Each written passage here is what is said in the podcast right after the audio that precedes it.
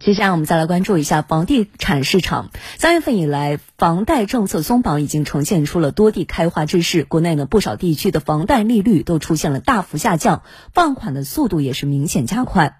房贷政策松绑已呈现多地开花之势。截至目前，今年已有五十多个城市房贷政策迎来松绑，包括取消认房又认贷、降低首付比例、下调房贷利率、放宽公积金贷款等。第三方机构发布的数据显示，全国一百零三个重点城市三月房贷利率创二零一九年以来月度最大降幅，接近二零二零年三季度水平。此外，银行放款速度也明显加快。三月，一百零三个重点城市房贷平均放款周期减少到三十四天，较上月缩短四天，接近二零二零年三季度的最快速度。近五成的城市放款周期已经不足一个月，十九座城市的放款周期低于二十天。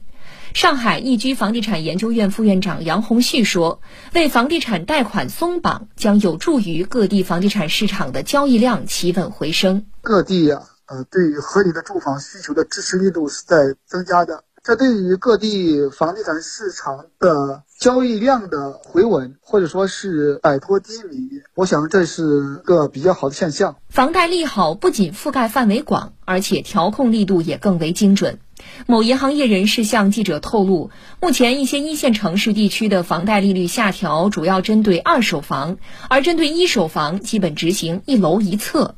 中原地产首席分析师张大伟预计，三月之后利率可能进一步降低，改善性需求将是未来政策放宽的重点。我觉得到二零二二年的四五月份、五六月份，这个利率会更低一些，因为毕竟从目前的政策取向来看的话，过去刚需是没有什么调控的，但是针对改善性需求，从这个政策来看的话，应该是下一步放宽稳定的一个重点。整个来看的话，市场的平稳应该会很快的出现。对于刚需购房者来说，把握购房时机是关键。杨红旭建议，近期相比去年同期是购房比较好的时机。就今年而言，相比去年的二季度，应该是较好的购房时机。因为一方面的话，政策性宽松，包含贷款有各种的优惠；另外一方面的话呢，是很多城市二零二一年下半年以来，楼市经历了一轮降温，房价也跌了一些。所以当前的购房时机相对是比较好的。